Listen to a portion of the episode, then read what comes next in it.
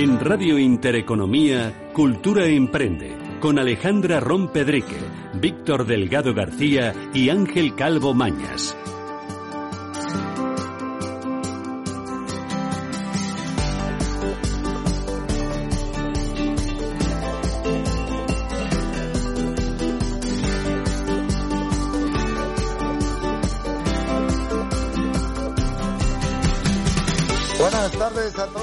Oyentes de Cultura Emprende, el espacio radiofónico de Intereconomía que da voz a su negocio. Hoy en la sección La Voz de la Microempresa nos acompaña el catedrático José Luis Fernández Fernández, con quien hablaremos de la microempresa como eje estratégico, económico y competitivo. La sección Crónica sobre Emprendimiento conoceremos a Mario Fuello, cofundador de ICTO de NFT España, primera empresa de habla hispana que permite comprar el bien digital de moda sin usar criptomonedas. En la segunda parte de Crónicas sobre Emprendimiento estaremos con la influencer Miriam Alegría, quien nos revelará cómo ha conseguido fidelizar en su cuenta de Instagram cerca de 320.000 seguidoras de sus contenidos. Por último, en la sección Hay Derecho, de la mano de la madrileña abogada Silvia López Pintor Quesada, hablaremos sobre los factores que debe tener en cuenta una pareja separada o divorciada de cara a las vacaciones escolares de verano. Recordar a todos los oyentes que estaremos con ustedes todos los viernes de 7 a 8 de la tarde, que pueden seguirnos en todas las redes sociales y que tenemos a su disposición el correo electrónico info arroba culturaemprende.com. ¡Comenzamos!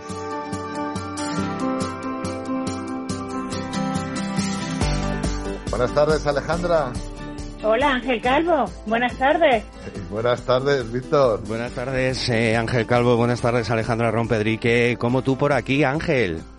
Bueno, pues mira, pues... Me, Total, eh, qué ilusión, ¿no?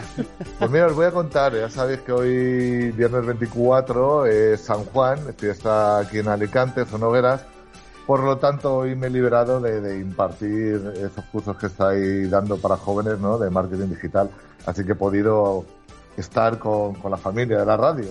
Qué bien, qué bien, nos alegramos de tenerte por aquí, claro que sí, te echábamos... Un, honor, ya te echábamos de menos.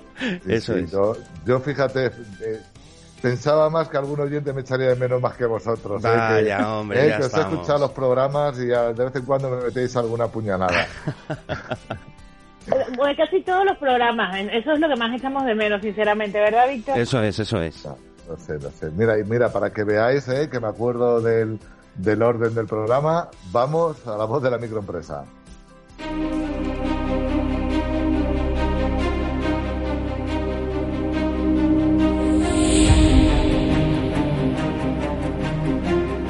Comienza La Voz de la Microempresa con Víctor Delgado.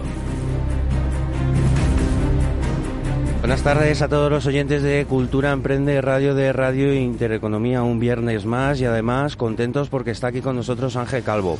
Hoy en la voz de la microempresa nos acompaña, como bien decíamos en cabecera, José Luis Fernández Fernández, doctor en filosofía, catedrático y director de ética económica y empresarial de la Facultad de Ciencias Económicas y Empresariales de la Universidad Pontificia de Comillas. Hablaremos de la microempresa como eje estratégico, económico y competitivo. Y competitivo. Y le tenemos aquí a nuestro lado y le saludamos. José Luis, ¿qué tal? ¿Cómo estás? Hola, muy buenas tardes. Encantado de participar en vuestro programa. Pues un placer, claro que sí, eh, que, puedas, bueno, pues eh, estar un ratito con, nosotros y yo creo que antes de nada, para que todos los, los oyentes conozcan un poquito más de, ti, cuéntanos, ¿quién es eh, José Luis Fernández? Venga, te escuchamos. Bueno, yo soy una persona normal y corriente que se dedica desde toda la vida profesional al mundo académico y universitario. Soy profesor en ICADE, en la Facultad de Ciencias Económicas Empresariales, y explico temas que tienen que ver con, eh, bueno, pues el buen hacer, el buen hacer, ¿eh? llamarlo ética o como queráis, el buen hacer en la gestión de empresas y organizaciones fundamentalmente económicas. Y claro, esa es la tarea que siempre, ¿eh? siempre me preside todo lo que, lo que hago y digo, lo que escribo y cuento, y que evidentemente nos tiene y nos debe seguir teniendo a todos muy interesados y muy ocupados, porque nunca se acaba de hacer las cosas todo lo bien que se puede y siempre se puede hacer mejor lo que se hace. Y en ese sentido, eh, pues ese es como un sinfín, pero no ansioso, sino como un sinfín de mejora en el que eh, contribuir cada cual desde su punto de vista para construir un mundo pues mejor, una economía más rica y unas condiciones que permitan que la gente se desarrolle como persona, ¿no? Ese es el punto. Totalmente, totalmente, fenomenal. Pues oye, conociéndote un poquito más eh, eh, desde esa parte, ¿no? Más, más personal, el próximo 27 de junio celebraremos el Día Internacional de la microempresa pequeña y mediana empresa definido por la ONU desde el 2017 y como es tradición, desde AM, la Asociación Española Multisectorial de, de Microempresas, vamos a celebrar una jornada para reivindicar ¿no? el papel de estos colectivos y especialmente el de la microempresa y como decíamos anteriormente como eje verdad estratégico económico y, y, competitivo. Queremos dar cita al sector educativo y al sector empresarial.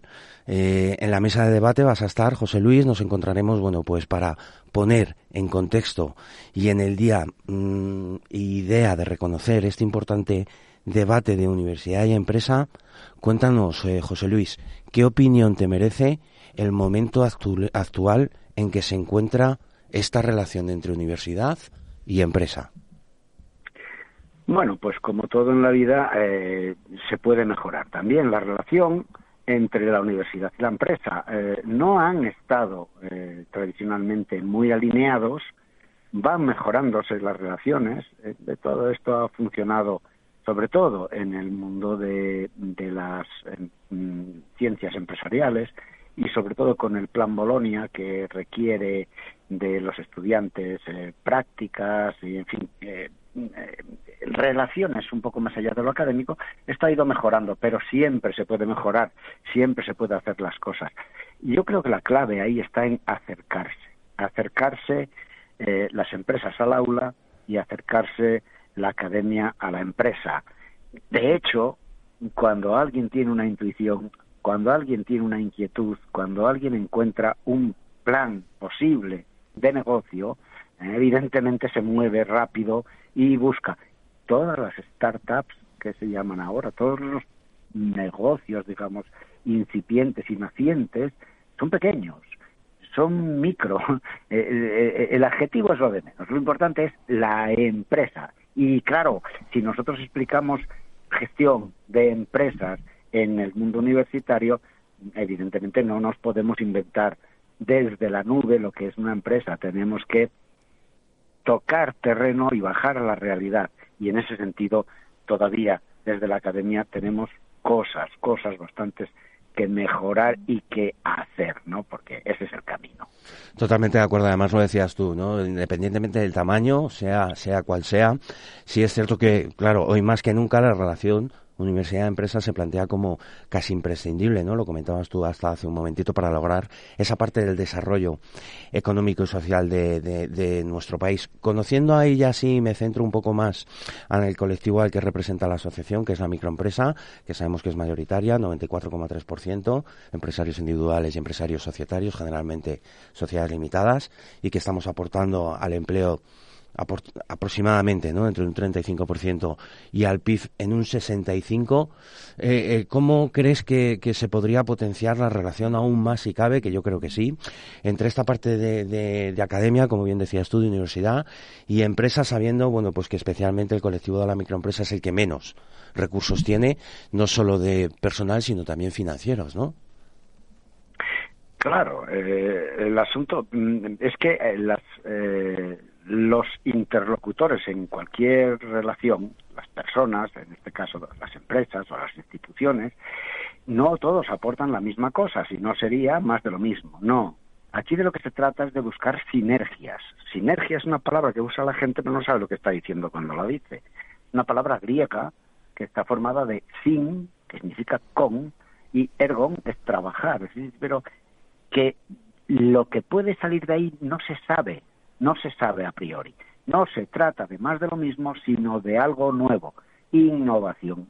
A mí me da igual que sea muy grande, que sea muy pequeña, que sea una empresa con muchísimos recursos o una empresa que no tiene un duro. A mí lo que me importa, a lo mejor en esta relación, es aprender algo, un chispazo, una intuición, una oportunidad, un aprendizaje de cómo se ha ido, cómo se ha gestado una idea. Eso, eso está al alcance de cualquiera que esté en condiciones y sea lo generoso suficiente como para compartirlo. Y en ese sentido, la universidad tiene muchísimo que aprender de las pequeñas y las microempresas, y las microempresas y las pequeñas tienen que quitarse el complejo de pequeños. Ya crecerán, tienen mucho que eh, recibir dejándose impactar por lo que el mundo académico puede hacer por ellos. Y muchos estudiantes pueden encontrar ocasión de hacer trabajos de investigación de fin de grado, ¿eh? los famosos TFGs, ¿eh?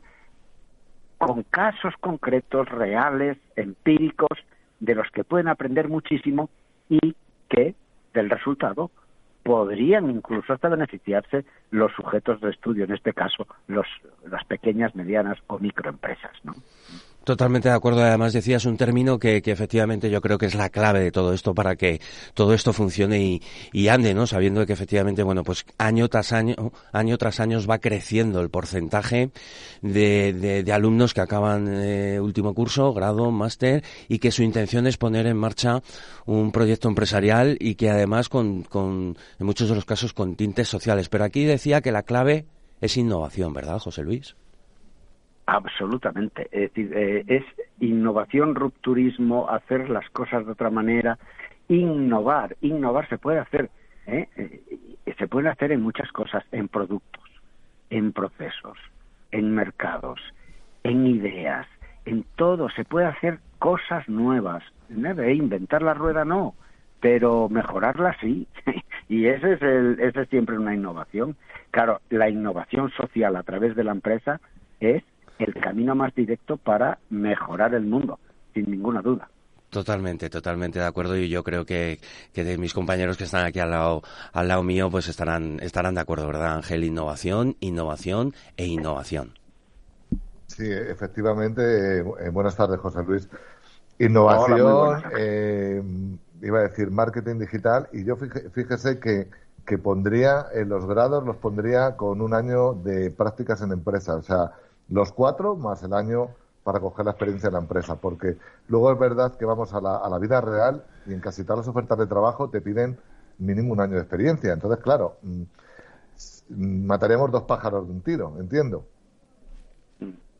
Bueno, esa es una, claro, lo que pasa es que estamos muy constreñidos. En el mundo académico lo tenemos bastante complicado porque estamos muy constreñidos por la reglamentación europea, por el modelo Bolonia, y por el Espacio Europeo de Educación Superior, que bueno, que, que, está definido hace ya unos 20 años y que bueno, pues posibilita pero limita también. Eh, lo que sí ocurre y lo que sí debería ocurrir sería que hubiera valientes que innovaran y que sin importarles eh, que esto esté así constreñido, rompieran hacia adelante y sacaran un producto nuevo al mercado con estudiantes que además de esto tienen la formación dual, que han trabajado y que además de trabajar han practicado y que han aprendido en la escuela y han aprendido en la fábrica o donde haya sido eso. Esto lo tienen inventado los alemanes hace siglos, ¿eh? pero aquí no nos da la gana de copiarlo. Copiamos a veces las cosas que no merecen la pena, pero esta idea, esta idea que usted me, me está poniendo encima de la mesa, es evidente que está pidiendo ¿eh? ser acogida y puesta en marcha con total voluntad. Sí, sí, sería buenísimo. Estoy de acuerdo. Además, yo a, a, los alumnos les digo, copiar, no, mejorar. Eso es, eso es, eso es. Eso enhancement, es. que dicen los americanos, el enhancement, hay que mejorar, no, no mantener lo que hay. Totalmente, totalmente de acuerdo. Yo, José Luis, se nos agota el tiempo. Ha sido un placer, un placer enorme tenerte, a ti con, tenerte aquí con, con nosotros. Pero antes de despedirte y para todos aquellos que nos han estado escuchando, que te han estado escuchando, vamos a recordarles que la jornada donde participas activamente, al cual te agradecemos tu, tu participación, se celebrará el próximo día 27 de junio por la mañana a partir de las nueve y media horas en la sede del campus de Vicálvaro de la Universidad Rey Juan Carlos y que tendremos con nosotros, además de José Luis Fernández, que es doctor en filosofía y catedrático, eh, eh, además tendremos a, otros perfiles también que nos hablarán sobre esta parte de universidad, pero ya al tiempo también profesionales asociados a M que nos abrirán también esa visión al marco empresarial. José Luis, un placer haberte tenido con nosotros un ratito aquí en Cultura Emprende. Muchísimas gracias, un fuerte abrazo. Igualmente, vamos a tres anuncios y volvemos enseguida. ¿Quieres ser visible? ¿Relacionarte con nuevos empresarios? En AM puedes. Hemos creado un espacio común para que todas las microempresas puedan unir sus intereses y recibir apoyo. Un foro de mutua colaboración fomentando la participación activa en el desarrollo de iniciativas empresariales, consiguiendo el crecimiento y la sostenibilidad de un colectivo en particular, la microempresa. ¿Nos acompañas? AM, Asociación Española Multisectorial de Microempresas teléfonos de contacto 91 530 56 77 y 650 29 15 24. Visita nuestra web asociacionmicroempresas.com. Tus metas, tu imagen, tu rentabilidad. Consíguelo todo potenciando tu marca personal con José Noblejas llamando al 671 668399 o visitando la web co-medioex.es. Urban Lab Madrid es un centro de negocios y coworking enfocado a dar servicios a profesionales que necesiten un espacio seguro y flexible donde desarrollar su negocio. Si la actividad profesional de su empresa no requiere de un espacio físico, disponemos de soluciones de teletrabajo, salas de grabación de vídeos y podcast, y con todos los servicios que su actividad necesita para apoyar su crecimiento. Contáctenos en el 911 254 210 o en urbanlabmadrid.com y disfrute de un mes sin coste de nuestros servicios para que compruebe que no solo somos espacio.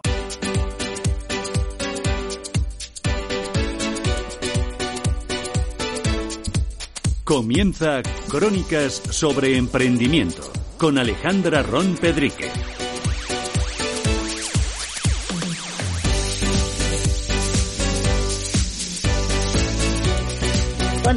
Con el programa. En esta primera parte de Crónicas sobre Emprendimiento recibo a Mario Fuello, que es cofundador y CTO de NFT España. Bienvenido, Mario, al programa. Muchas gracias por la invitación. Un placer estar aquí. Bueno, Mario, quiero preguntarte, porque me, antes de, entrar al aire me comentaba mi compañero Ángel que este es un tema complicado. Así que explícanos qué es un NFT y qué utilidad tiene. Un NFT, para, sin entrar tampoco en muchos tecnicismos, se podría definir como, como un certificado de propiedad de un activo digital que se encuentra sobre, sobre la blockchain. ¿vale? La blockchain es una base de datos o, libro de transacciones pública donde todo usuario puede verificar y validar eh, las operaciones y transacciones que se realizan sobre ella debido a que no depende de, un solo servidor, eh, está registrado por, por, diferentes servidores y eso es lo que, lo que hace que el NFT, aparte de, propiedad, genere autenticidad de, un archivo. Tengo a mi compañero Víctor que te quiere hacer una pregunta. Víctor, adelante. ¿Qué tal? ¿Cómo estás, Mario? Bienvenido, buenas tardes. muchas gracias. Oye, cuéntanos, lo primero, ¿qué es NFT España y qué objetivos tiene? NFT España es un proyecto español que quiere dar a, conocer las diferentes utilidades que, tienen los, los NFTs mediante la comunidad que, estamos creando. También queremos eh, que los NFTs sean accesibles para, para, todo el mundo y por ello vamos a sacar un, marketplace en unos pocos meses que donde se donde se dará esa facilidad a todo usuario para, para comenzar en esta, en esta tecnología. Hoy tenemos el placer de tener con nosotros aquí a Ángel Calvo y te quiere hacer una pregunta también. Buenas tardes, Mario. Encantado. Muy buena. Igualmente, ¿qué tal? Bien, mira, yo, yo quiero ir al, al origen, ¿vale? Por, eh, ¿Cómo nace NFT España y, un poco qué, qué, le diferencia? NFT España nace debido a, al vacío que hay en la tecnología blockchain y, y NFTs aquí en España. Así que en, tanto en Estados Unidos como en, como en Latinoamérica esta tecnología ya está súper avanzada. Hay empresas que, que ya están adoptando la tecnología para para el día a día y, vimos que, Europa siempre va un, peldaño por detrás de, Estados Unidos y de Latinoamérica. Es por eso que, queremos eh, construimos este proyecto, esta comunidad, pues para facilitar y dar a conocer esta nueva tecnología a todo el mundo que no que no la que no la conoce. Habéis lanzado ya una colección. Contadnos un poco sobre qué, en qué ha consistido y cómo ha ido el lanzamiento. La, la primera colección trata de, de 333 NFTs que otorgan la, la categoría de embajador a todos los propietarios, ¿vale? Tienen, son de tres rarezas diferentes y esta colección de, de NFTs a cada propietario va a tener diferentes beneficios tanto con el marketplace como descuentos en colecciones de NFT España, whitelist exclusivas. También ofrecemos beneficios en, en diferentes aspectos como, por ejemplo en Lava Abogados, que es nuestro, nuestro partner oficial, pues todos los propietarios de, de este NFT van a tener un descuento en cualquier eh, consultoría, asesoría que tengan con, con, esta, con este bufete de abogados de, de Madrid. Entonces, los embajadores queremos que tengan prioridades y beneficios tanto en el mundo real como en el, como en el futuro marketplace por apoyar el proyecto de NFT España pues desde el primer momento. Oye, Mario, en vuestra opinión, eh, ¿creéis que gracias al pago en euros se ha ampliado el público al que podéis llegar? En mi opinión, yo creo que sí, porque ofrecer el, el pago en euros es eliminar una barrera para que las empresas puedan adoptar esta tecnología. De hecho, en la primera colección que, hemos lanzado, como dato, el 90% de los NFTs que se, han, que se han comprado han sido mediante tarjeta bancaria en euros. La gente quiere acceder a esta tecnología independientemente de, de tener criptomonedas o no. Entonces es una facilidad que nosotros damos y la verdad es que estamos súper contentos, muy contentos por, por la adopción que, que ha tenido. Oye, Mario, eh, eh, una pregunta, porque yo entiendo que vuestro público objetivo suelen ser eh, pues centennial o millennial, ¿no? Gente, gente más, Mm. quizá más, más joven que esté en este mundo digital. Eh, ¿Tenéis en mente sacar más, más colecciones? Eh, tenemos en mente sacar en aproximadamente un mes y medio otra colección antes de, de en octubre sacar el, el marketplace. Sí que la estamos definiendo todavía, no podemos dar, dar muchos datos, pero sí que lo importante es el marketplace, lo tenemos, lo tenemos programado para, para octubre, donde ya empieza a haber más actividad, va a haber colecciones tanto de, de, eventos, de creadores de contenido, de arte digital, de diferentes, de diferentes ramas, se podría decir. Ah. Mario, se nos acaba el tiempo ya para despedir el programa. ¿Dónde podemos encontraros? Eh, dame un teléfono, una dirección de página web. Nosotros también dejaremos rastro en las redes sociales. Eh, ahora mismo estamos disponibles tanto en, en la página web, que es www.nftes.es, y en nuestras redes sociales como Instagram, Twitter, eh, TikTok, YouTube y sobre todo donde estamos creando comunidades en el, en el canal de Discord, que todo el mundo está, está invitado a, a unirse y, y, a aprender con nosotros esta nueva tecnología tan, tan fascinante. Muchísimas gracias. Nosotros vamos a dos anuncios y continuamos con el programa. ¿Has sido víctima de un fraude electrónico? ¿Te han incluido indebidamente en un registro de solvencia? ¿Tu inquilino no paga el alquiler? No te preocupes. En ACB Abogados podemos ayudarte. Somos abogados especialistas en derecho bancario y de seguros con más de 20 años de experiencia en recuperar el dinero y la tranquilidad de particulares y empresarios. Contacta en el teléfono 645 40 33 25 o en acbabogados es. ¿Estás pensando montar tu propio curso online y necesitas equipos profesionales? ¿Necesitas una sala para tus talleres o formaciones presenciales? ¿Quieres realizar un evento con todas las garantías sanitarias? En Urban Lab Madrid disponemos de salas polivalentes con tecnología de última generación y un equipo de trabajo profesional a tu disposición. Contáctanos en el 911 254 210 o en urbanlabmadrid.com.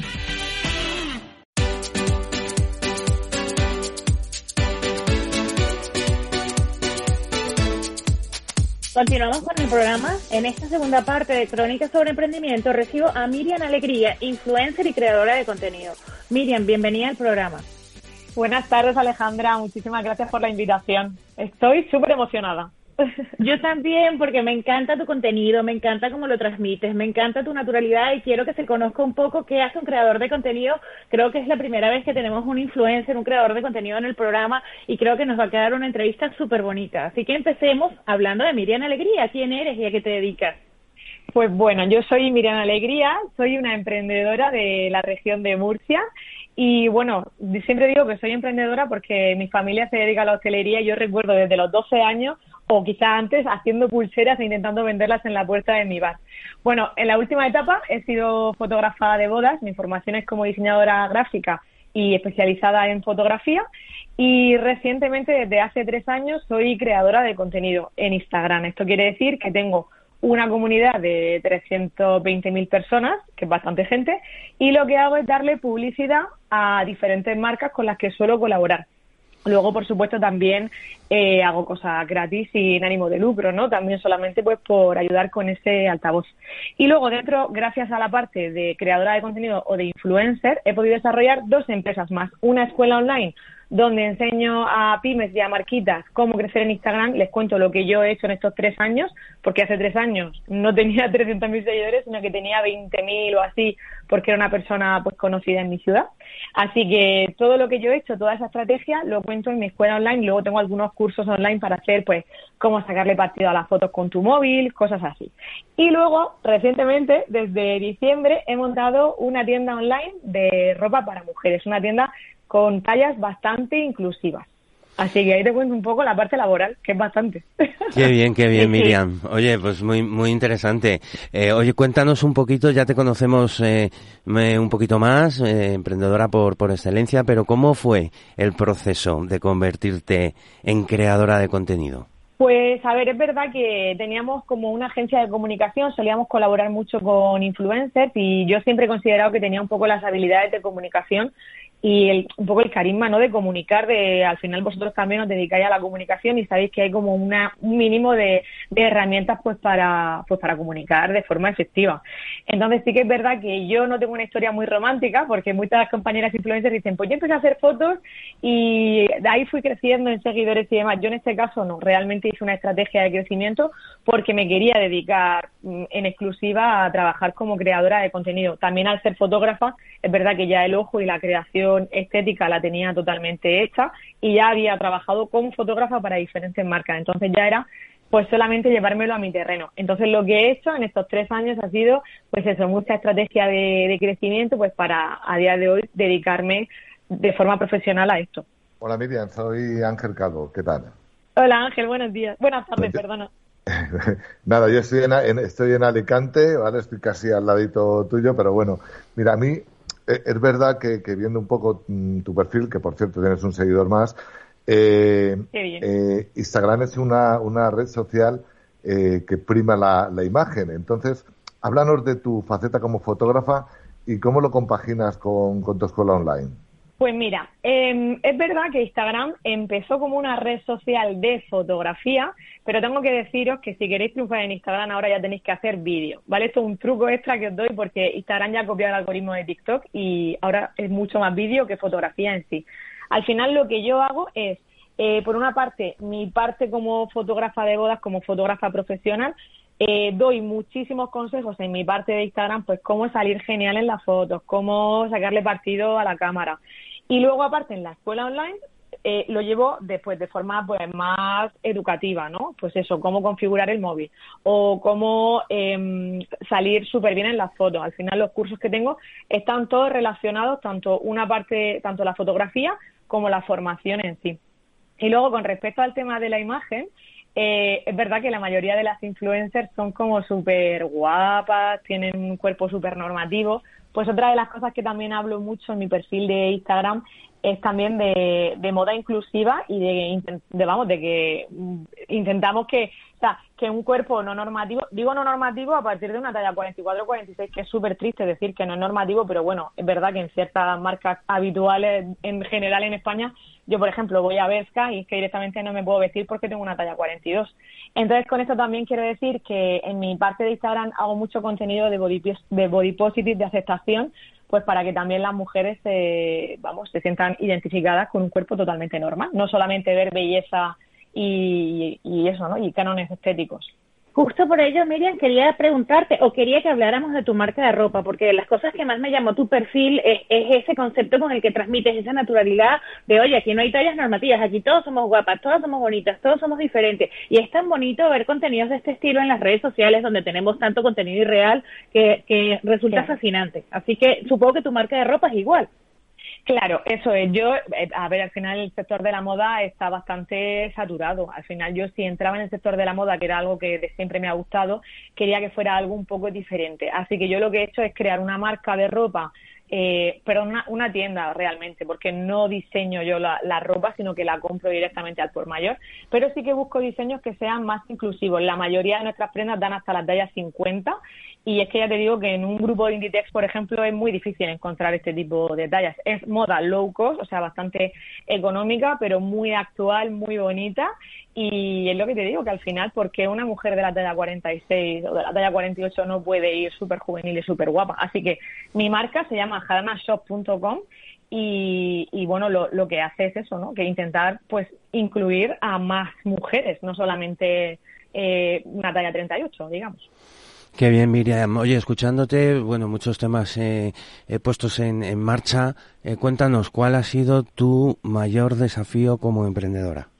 Pues mira, más que montar un negocio en sí, te diría que cuidar tu salud mental, porque al final, cuando los autónomos o los emprendedores tenemos tanto volumen de trabajo, tantas ideas, tanto estrés, a veces los proyectos nos comen.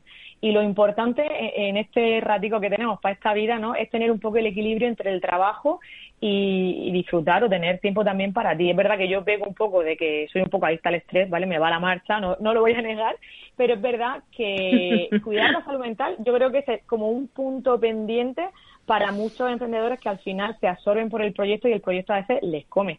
Entonces te diría que hacer una buena gestión del tiempo, delegar todo lo que podamos, que eso es como también mucho miedo a delegar, decir que no, que creo que también es una cuenta pendiente de mucha gente el hecho de coger, coger, coger trabajo solo por no decir que no y a veces pues chico no es rentable y tenemos que hacerlo así. Y luego por supuesto ya como última cosa que, que lo veo yo como un desafío es el hecho de no pensar que por fracasar en un proyecto es un fracaso como tal, sino que es un aprendizaje, ¿sabes? Que al final yo no tengo apego a mis proyectos, sí, por supuesto les tengo cariño, quiero que, saquen lo mejor de mí, pero si en algún momento cualquiera de las cuatro patas en las que estoy no me funciona, no voy a tener ningún problema en dejarlo y seguir fluyendo y montar otra cosa, porque al final el emprendedor es un poco pájaro loco y va a ir probando. Oye, Miriam, ¿y cuál sería tu gran sueño o, o qué te faltaría por, por cumplir? A ver, a nivel emprendimiento mmm, siento que no me falta nada porque, como te digo, nunca he sido una persona de tener las cosas súper claras, de decir, pues yo de mayor quiero ser influencer, ¿no? Porque ni existía esa figura. Entonces yo en la parte de emprendimiento soy una mujer que fluye y que al final es como que la vida me va dando un poco, pues, a qué dedicarme, ¿no? Y siempre siento que, el emprendedor va un poco evolucionando un poco a lo que, lo, lo, que la vida te quiera dar. Entonces, para mí, mi sueño, que es un poco más romántico, sería envejecer en una casita frente al mar, rodeada ahí de gente que nos quiera, ¿no? De gente, de personas que son importantes para nosotros y, y estar feliz. O sea, que al final no, no tengo otro sueño, un sueño bastante básico. Totalmente, creo que el mío también es ese. Me ha encantado, Miriam, escucharte, de verdad, me ha sido súper bonita la entrevista. Eh, quiero para cerrarla que nos digas dónde podemos ponernos en contacto contigo y que nos recuerdes el nombre de la tienda, de la marca de ropa y todos los proyectos que tienes en marcha para que los podamos visitar y conocer más en profundidad. Venga, fenomenal. Pues mira, donde podéis encontrarme, que está en mi correo electrónico y todo eso, es en mirianalegría.com, ¿vale? Ahí vais a encontrar la mayoría de la información obligatorio seguirme en Instagram si queréis aprender de fotografía y cómo salir genial en tus fotos, arroba Miriam Alegría. Miriam acaba en M de Madrid, ¿vale? Miriam Alegría tal cual suena, con I latina, normal y corriente. Y la tienda se llama Jarana Shop, S-H-O-P, eh, tienda en inglés, jaranashop.com. Y voy a decir que para todos los oyentes de Intereconomía tenéis el código Miriam Alegría con un 10% de descuento. Ay, qué maravilloso, qué súper regalo, Miriam. Bueno, muchísimas gracias, de verdad, por estar con nosotros. Nosotros vamos a dos anuncios y continuamos con el programa. Muchas gracias. ¿Quieres ser visible? ¿Relacionarte con nuevos empresarios? En AM puedes. Hemos creado un espacio común para que todas las microempresas puedan unir sus intereses y recibir apoyo. Un foro de mutua colaboración fomentando la participación activa en el desarrollo de iniciativas empresariales, consiguiendo el crecimiento y la sostenibilidad de un colectivo en particular, la microempresa. ¿Nos acompañas? AM, Asociación Española Multisectorial de Microempresas. Teléfonos de contacto 91 530 56 77 y 650 29 15 24. Visita nuestra web asociacionmicroempresas.com. ¿Tu empresa plantea un ERTE? ¿Te vas a divorciar o quieres modificar las medidas paterno-filiales que tienes? ¿Tienes alguna incapacidad que te limita al trabajar? En Quesada Abogados somos un equipo de especialistas en derecho civil, de familia y laboral. Llámanos al 91 912 25 59 o envíanos un correo a info arroba quesada-abogados.com y velaremos por tus intereses. ¿Tu empresa plantea un ERTE? ¿Te vas a divorciar o quieres modificar las medidas paterno-filiales que tienes? ¿Tienes alguna incapacidad que te limita al trabajar? En Quesada Abogados somos un equipo de especialistas en derecho civil, de familia y laboral. Llámanos al 91 912 25 59 o envíanos un correo a info arroba quesada-abogados.com y velaremos por tus intereses. Hay Derecho, con Silvia López Pintor Quesada.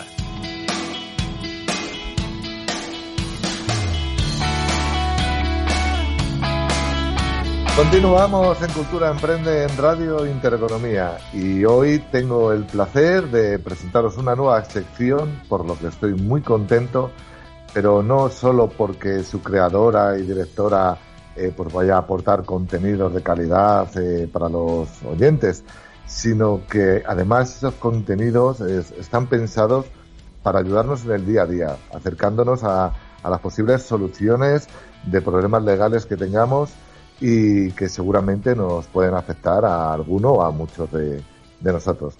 De todos modos, no me quiero enrollar, ¿vale? Directamente os voy a presentar a Silvia López Pintor Quesada, madrileña, abogada y emprendedora.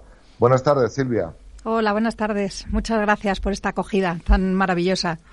Nada, nada, faltaría más. Bienvenida a la que a partir de ahora va a ser tu nueva casa.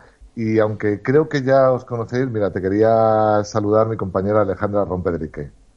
Hola Silvia, bienvenida a tu casa, como dice Ángel. Es un placer tenerte con nosotros. Muchas gracias, Alejandra. Y el chavalín que tienes enfrente no es otro que Víctor Delgado. Como lo sabía, que al final me iba a tocar algo. ¿Qué tal? ¿Cómo estás, Silvia? Buenas tardes, bienvenida. Pues encantada, con mucha ilusión y con ganas de ofrecer ayuda eh, jurídica a los oyentes. Qué bien, qué bien, me alegro, me alegro. Venga, adelante. Bueno, pues vamos al lío, comenzamos. Bueno, antes de nada, y como es tradición, Silvia, cuéntanos quién eres y en qué consistirá esta nueva sección Hay Derecho. Bueno, pues yo, como has dicho, soy madrileña, soy abogada, además por vocación. Ahora que se acaban de examinar los estudiantes de la EBAU, eh, he de decir que yo en selectividad, cuando luego tuve que elegir universidad, lo tuve tan claro que solo marqué todas las facultades de Derecho en Madrid. Entonces, eh, bueno, pues eso, abogada por vocación. Em, con, el, con esta sección, pues bueno, lo que quiero un poco es compartir el día a día de un despacho y de determinados asuntos que, a los que muchos ciudadanos pues, se pueden enfrentar y acercarlo un poco también a la actualidad jurídica y socioeconómica que al final afecta de lleno y más en derecho laboral o en temas de familia. Sí, sí, además, eh, quitar esa, ¿no? Eh, esa fama que tienen los abogados, que la gente parece que solo recurre a ellos cuando tiene problemas eh, y tendría que ser todo lo contrario, sino también para prevenir, ¿no? y hablando de prevención, hablando de prevención, entramos en una época del año algo complicada y sobre todo se lo digo a aquellos que son padres y madres, ¿no? Los niños tienen ahora mismo dos meses y medio de vacaciones y suele ser una época de conflictos entre progenitores. Silvia, ¿qué factores debe tener en cuenta una pareja separada o divorciada de cara a las vacaciones de, de verano escolares? Bueno, pues eh, la verdad es que depende un poco, como todo en derecho, depende.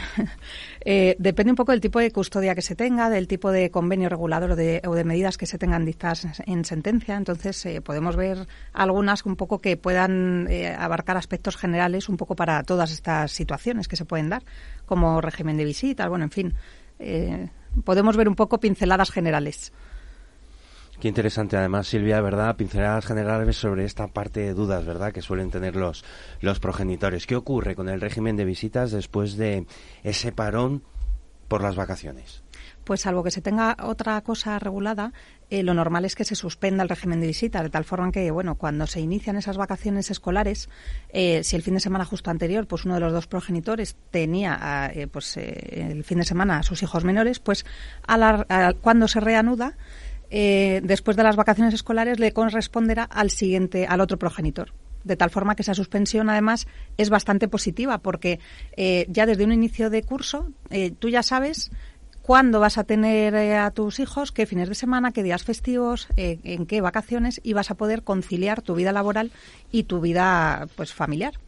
Qué bien, qué bien. Además, bueno, la suspensión es un punto positivo. Sí, sí, por esto que digo que eh, te permite tener desde, vamos, desde un inicio de año o incluso desde el inicio de, esa relación eh, nueva que todo el mundo, eh, pues, tiene que, que todo el mundo se tiene que acostumbrar cuando hay un divorcio o una separación, pues te tienes que acostumbrar a esa nueva forma de vivir, a organizarte tu tiempo y poder maximizar ese tiempo de calidad con tus hijos. Eh, Silvia, yo quería preguntarte, ¿qué otras dudas suelen surgir en este tema? Pues una muy común, eh, sobre todo el primer año, cuando hay una separación, es eh, en el caso en que haya un progenitor que, que, le o sea, que tenga que abonar una pensión de alimentos, lo que nos suelen decir es, ¿y por qué tengo yo que pagar esa pensión de alimentos en el mes o en los 15 días o quincenas alternas en las que no están conmigo? Es que estoy pagando doble. Entonces, eh, lo que no saben es que la pensión de alimentos sí efectivamente se paga de forma mensual, pero engloba toda la necesidad de esos alimentos que tienen los hijos menores durante todo un año. Los alimentos no es solo la comida, es la ropa, eh, eh, bueno, un montón de, de cosas, los suministros de luz, de gas, de eh, cosas que son necesarias para el mantenimiento de esos menores durante todo el año. Además es que eh, no es ninguna tontería, no pueden dejar de pagarlo porque puede constituir, además de un incumplimiento de esas medidas civiles dictadas, pueden constituir un, ilícito penal el dejar de pagar la pensión, porque es que se deja desamparado al menor. Bueno, yo espero que aquí los presentes y los oyentes que no tengamos que, que vivir esta situación, porque la verdad Mm, es un calvario y sobre todo para los niños. O sea, yo creo que cualquier mm. separación o divorcio para los niños es terrorífico. Oye, Silvia, ¿qué ocurre con esas horas de recogida y entrega de los menores? Pues cada convenio regulador o sentencia lo regula de una forma. Em, y además es que con carácter general en los convenios y sentencias, pues eh, lo que se dice es eh, que siempre se debe llegar a un consenso o se tiene que intentar llegar a un consenso entre los progenitores. Y en caso de que no, pues para eso se fijan, pues en este caso unas horas de recogida que hay que tratar de cumplir, pero siempre intentando no perturbar pues el tiempo de calidad que tienen con el otro progenitor eh, haciéndole venir antes de viaje o, eh, circunstancias así. nosotros en el despacho atamos al máximo las medidas, eh, puesto que lamentablemente en la mayoría de los casos no hay acuerdo entre los progenitores. Y cuanto más exhaustivo se es al definir esas medidas, menos conflictos se generan. Y luego, hablando así de medidas en general, eh, pues eh, la importancia de especificarlas al máximo, se puede poner otro ejemplo. Nosotros hemos llegado a regular, pues por ejemplo, si se decantan los progenitores porque uno de sus hijos estudia una carrera universitaria y esa carrera universitaria, por ejemplo, eh, necesita un máster para el ejercicio de la profesión, por ejemplo, como suele, vamos, como pasa en la carrera de derecho, hemos llegado a regular que se tengan que abonar también esos estudios de máster, porque parece que se da por hecho, pero no, y luego eh, evitamos muchos conflictos. Hay que ser muy exhaustivo. Mm. Oye, me surge una duda, porque vamos a suponer, imaginar, ¿no?, que está la madre con los hijos de vacaciones en Benidorm y, bueno, pues el padre dice, bueno, como paso por aquí eh, y, contacta, ¿no?, eh, con... Oye, pero tiene que ser en Benidorm, Ángel, o puede ser en cualquier otro lado. Yo ya sabéis que... es que tú tiras hacia casa, ¿eh? ¿eh? Claro, venidor, yo tiro hacia casa. Venidor me tira. Todo, todo el levante me, me, tira. Vale, vale. Pero bueno, puede, puede, puede ser en Cuenca. ah, vale, vale, Cuenca. No me veo yo un verano en Cuenca, pero bueno, habrá para, hay gente para todo. Entonces decía, ¿qué pasa si hay contacto con el otro progenitor en vacaciones? Eh, esto puede ser un conflicto, ¿no? Sí, bueno, pues, habría que diferenciar lo que es el, contacto puro y duro, el derecho a comunicarse con los hijos, eh, con, por ejemplo, el hecho de visitarles. Eh, sí que es fuente de conflicto porque, pero vamos, hay que apelar siempre al sentido común. Es decir, eh, los menores están de vacaciones con uno de los dos progenitores, el otro, claro, que tiene derecho a contactarles, pero tiene que tener en cuenta, pues, el, que es un periodo vacacional, pues, que hay periodos de siesta también en función de, de la edad de los menores, que pueden estar, pues, en la piscina, en la playa, no siempre se tiene disponible ese teléfono.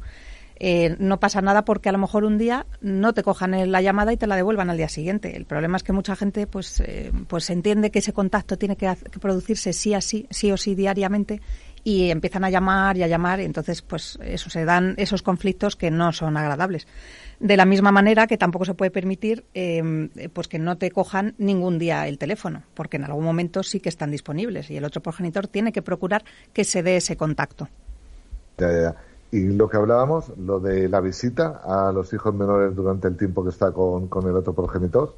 Pues hombre, no es lo suyo. Es tiempo de calidad de descanso que tienen que pasar con cada progenitor en función de cuando les corresponda. Es tiempo de ocio que está contemplado pues, eh, pues para pasar ese tiempo que digo de calidad que normalmente en el día a día mm, durante todo el año pues no se puede por, mm, pues por las extraescolares, por el propio trabajo de los padres y no es correcto perturbar el tiempo de, pues, de ese progenitor en concreto con sus hijos. Tiempo que, que bueno que no tiene por qué ver al otro progenitor con el contacto digamos eh, pues vía telefónica o WhatsApp o por email suficiente. Oye, Silvia, nos hemos quedado sin tiempo. Estoy seguro que los oyentes se han quedado con muchas preguntas, ¿vale? Eh, por, por ello, ¿vale? Y, bueno, para que puedan contactar contigo, obviamente, como profesional. Eh, antes de irnos, dinos dónde podemos contactar contigo. Nosotros tenemos el despacho en Alcalá de Henares, en la calle Francisco Díaz 1, puerta 1, piso 2. Eh, los teléfonos de contacto es el 91 912 2559 y el, tenemos también disponible un móvil que es el 642-403-377. Y en el correo que has dicho al inicio, que es info arroba quesada-medioabogados.com. Pues ya lo saben, oyentes, en Cultura Emprende sí que hay derecho. A partir de ahora, ¿vale? Próxima cita con Silvia el 15 de julio. Muchas gracias, Silvia. Hasta luego. Bueno, Víctor. Dime, Ángel, cuéntame. Cuéntanos esos eventos que tienes por ahí. Venga, de menos. venga. evento? No me lo creo. Claro que sí, claro que sí, que los estabas echando de menos. Pues como decía en mi sección, próximo 27 de junio, o sea, ya muy cerquita, el lunes que viene, coincidiendo que es el Día Internacional de la Microempresa, pequeña y mediana empresa, desde la asociación vamos a organizar un evento, un evento en la Universidad Rey Juan Carlos, sí, sí, presencialmente y además también online. O sea que estaremos en la Cátedra de Servicios de Inteligencia y sistemas democráticos con el objetivo de poder conocer y reconocer la importancia de este colectivo productivo español, que es la microempresa. Para todos nuestros oyentes, acordaros, asociación microempresas.com. Pues anotado queda. Nos vamos. Recordaros que podéis seguirnos en todas las redes sociales y que el lunes tendréis el podcast de Cultura Emprende Radio en el canal de iVoox. Recuerda, querido oyente, que si la solución pasa por el divorcio, por favor, que sea de mutuo acuerdo. Siempre será mejor que dejar en manos de un tercero que no nos conoce, el juez, las riendas de nuestra vida y las relaciones con nuestros hijos. Señores, gracias por escucharnos y buen fin de semana y en especial a los alicantinos, felices hogueras. Buen fin de semana. Buen fin de semana.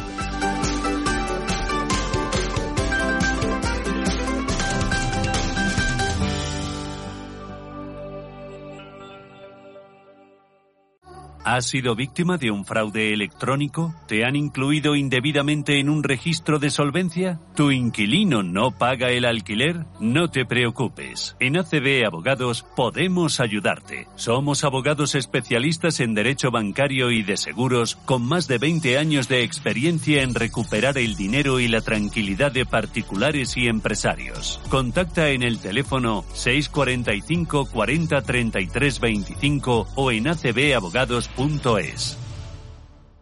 ¿Quieres ser visible? ¿Relacionarte con nuevos empresarios? En AM puedes. Hemos creado un espacio común para que todas las microempresas puedan unir sus intereses y recibir apoyo. Un foro de mutua colaboración fomentando la participación activa en el desarrollo de iniciativas empresariales, consiguiendo el crecimiento y la sostenibilidad de un colectivo en particular, la microempresa. ¿Nos acompañas? AM, Asociación Española Multisectorial de Microempresas teléfonos de contacto 91 530 56 77 y 650 29 15 24. Visita nuestra web asociacionmicroempresas.com. ¿Estás pensando montar tu propio curso online y necesitas equipos profesionales? ¿Necesitas una sala para tus talleres o formaciones presenciales? ¿Quieres realizar un evento con todas las garantías sanitarias? En Urban Lab Madrid disponemos de salas polivalentes con tecnología de última generación y un equipo de trabajo profesional a tu disposición. Contáctanos en el 911 254 210 o en urbanlabmadrid.com. ¿Necesitas que te conozcan otros profesionales? ¿Te gustaría que estos profesionales te ayudasen a hacer crecer tu negocio y a la vez crecer con ellos? En Todo Networking te ofrecemos la forma más humana de generar negocio a través del desarrollo personal y profesional. Ven a conocernos sin compromiso. Las dos primeras reuniones son gratuitas. Solicita tu invitación a través de nuestra web todonetworking.es. Te esperamos.